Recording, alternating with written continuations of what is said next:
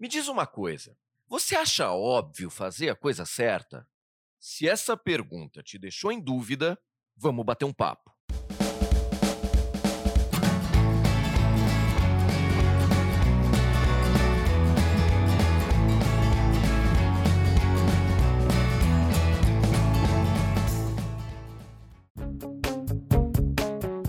Olá, sejam bem-vindos ao nosso podcast. É óbvio fazer a coisa certa? Eu sou Tatal, também conhecido como Antônio Henksey, e hoje a gente vai conversar sobre os impactos que a nossa flexibilidade moral pode sofrer quando vivemos uma situação de injustiça. Grande parte das pessoas, para não dizer todo mundo, tem uma história onde ficou com raiva, indignado ou no mínimo incomodado ao se ver ou se sentir lesado em uma situação. E reparem aqui que eu coloco duas possibilidades: se ver lesado ou se sentir lesado. Qual a diferença entre esses dois contextos? Do ponto de vista prático, no primeiro existe um fato: a pessoa está sendo prejudicada, enquanto no segundo existe uma sensação, ou seja, não necessariamente o que é percebido condiz com a verdade, mas é assim que a pessoa interpreta o que está vivendo naquele momento. Psicologicamente falando, pode não haver tanta diferença assim entre uma coisa e outra, uma vez que a sensação, dependendo do contexto, é capaz de fazer com que a pessoa tenha as mesmas reações e as mesmas respostas de revolta que teria se de fato estivesse sendo enganado. Bom, entendido esse ponto, vamos voltar para a questão da moralidade. Será que a vivência real ou percebida de injustiça pode impactar a nossa forma de perceber o certo e o errado? Para aprofundarmos nessas reflexões, eu convido hoje você a ser hóspede de um hotel 5 estrelas.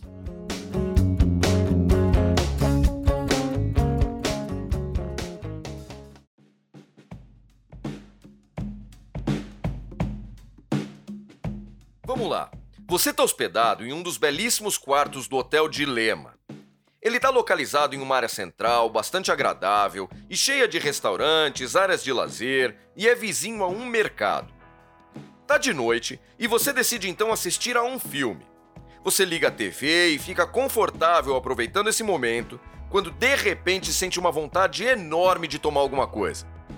Você se levanta, abre o frigobar e lá vê a latinha do teu refrigerante favorito à tua espera. Tudo até parece um sonho, e aí você olha para os valores dos produtos, quando então percebe que a tua tão desejada latinha custa 15 reais. Esse preço te deixa revoltado. No mercado vizinho ao hotel, você viu mais cedo uma lata igual a essa custando 2 reais. É, portanto, na tua visão, um caso claro de tentativa de ganhar dinheiro explorando o valor de uma simples bebida. Você então tem uma ideia Consegue adivinhar qual é? Se passou pela tua cabeça tomar o refrigerante do frigobar e se planejar para acordar no dia seguinte, passar no mercado e repor a latinha por um preço mais barato, você acertou. Essa manobra vai te permitir matar a tua vontade de beber o refrigerante na hora e ainda poupar 13 reais.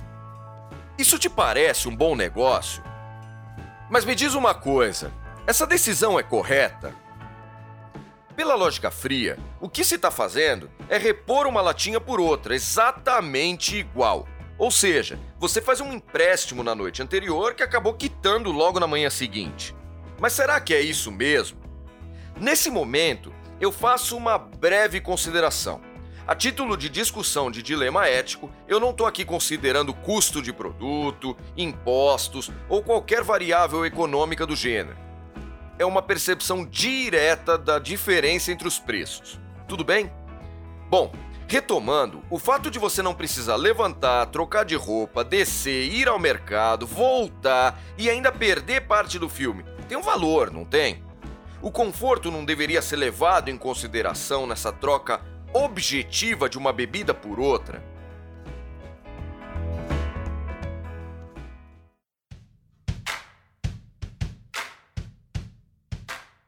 E se a gente colocasse um fator a mais? No momento exato que você precisa decidir entre tomar ou não tomar o refrigerante do frigobar, estivesse chovendo torrencialmente. E optar por descer e ir ao mercado naquele exato momento significa que você ficará ensopado só por causa de uma bebida. Isso mudaria alguma coisa? Algumas pessoas veem a chuva como um elemento que passa a tornar mais compreensível esse empréstimo, uma vez que não faz sentido ter todo o trabalho e ainda se molhar muito para comprar uma simples bebida. E você vai repor ela no dia seguinte, ou seja, é como se o consumo não tivesse acontecido. Mas por outro lado, existem pessoas que acreditam que a chuva lá fora é um motivo ainda mais forte para não se repor a latinha, uma vez que você está ainda mais confortável ao não ter que sair do quarto. Em qual grupo que você se percebeu? A chave para essa questão está na verdade na percepção que você tem dos 13 reais de diferença entre o preço cobrado pelo hotel e pelo mercado. Não é incomum as pessoas realizarem essa manobra de reposição sem culpa quando se sentem em uma relação de desequilíbrio de ganhos, nesse caso, provocado por um valor, vamos dizer, superfaturado da latinha de refrigerante. A percepção de injustiça faz com que muitas pessoas busquem recuperar a igualdade de ganhos, mesmo que muitas vezes isso signifique dar o troco no hotel por algo que o cliente sentiu como abusivo. Olha só que interessante. Quando eu faço reflexões semelhantes com diversos grupos, eu vejo que existe uma tolerância muito maior ao comportamento de empréstimo de latinhas quando a diferença entre elas é de 13 reais. Mas essa aceitação cai se diminuirmos a diferença para apenas 3 reais. Agora, quer ver uma outra coisa? Olha só, como te pareceria a situação se você tivesse passado no mercado antes, comprado a latinha de refrigerante e levado ela para o seu quarto? Então, ao assistir o filme, você se levanta, não sai do quarto e toma uma deliciosa latinha da sua bebida favorita por dois reais. Será que agora não fica a percepção de que ninguém está passando a perna em ninguém, mesmo que ao final das contas o resultado prático seja exatamente o mesmo? A tua sensação nesses dois cenários é diferente? Se for, o que, que mudou? A lógica na busca da recuperação do equilíbrio pode ser aplicada a qualquer relação, sejam nas trocas profissionais, onde um lado sente que está dando mais do que o outro, havendo assim a percepção de exploração. Entre amigos ou casais, onde existe aquela percepção de desequilíbrio entre expectativas e entregas, ou qualquer outra situação. Quando a gente vive um contexto onde nós nos sentimos prejudicados e principalmente se a gente acreditar que existe uma má intenção daqueles que levam vantagem sobre nós, passa a existir uma maior probabilidade da vítima ou suposta vítima se perceber mais tolerante a mexer os pauzinhos da sua flexibilidade moral, na busca então por justiça. E isso acontece principalmente se a pessoa não estiver atenta às suas emoções e à construção racional desta manobra moral. Faz sentido?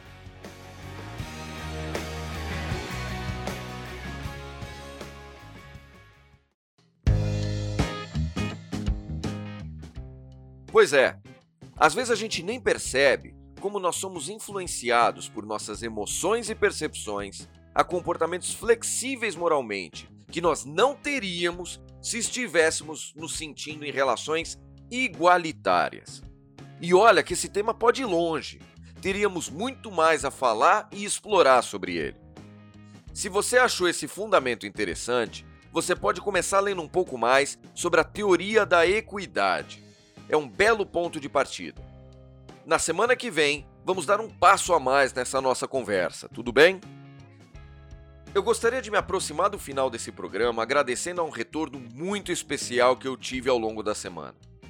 A dona Alice uma jovem de 90 anos, entrou em contato comigo para falar um pouco mais sobre o que ela faria no dilema do táxi da semana passada e conversar sobre esse tema tão bacana que é o comportamento humano. Um grande beijo, dona Alice. Acompanhe o nosso trabalho no canal Eticalizando no Instagram e Facebook e escrevam para eticalizando@gmail.com contando o que pensaram sobre esse nosso dilema do frigobar. Se quiserem também trazer dilemas que viveram ou dúvidas para falarmos em outros programas, fiquem à vontade. Um grande abraço e até a próxima semana.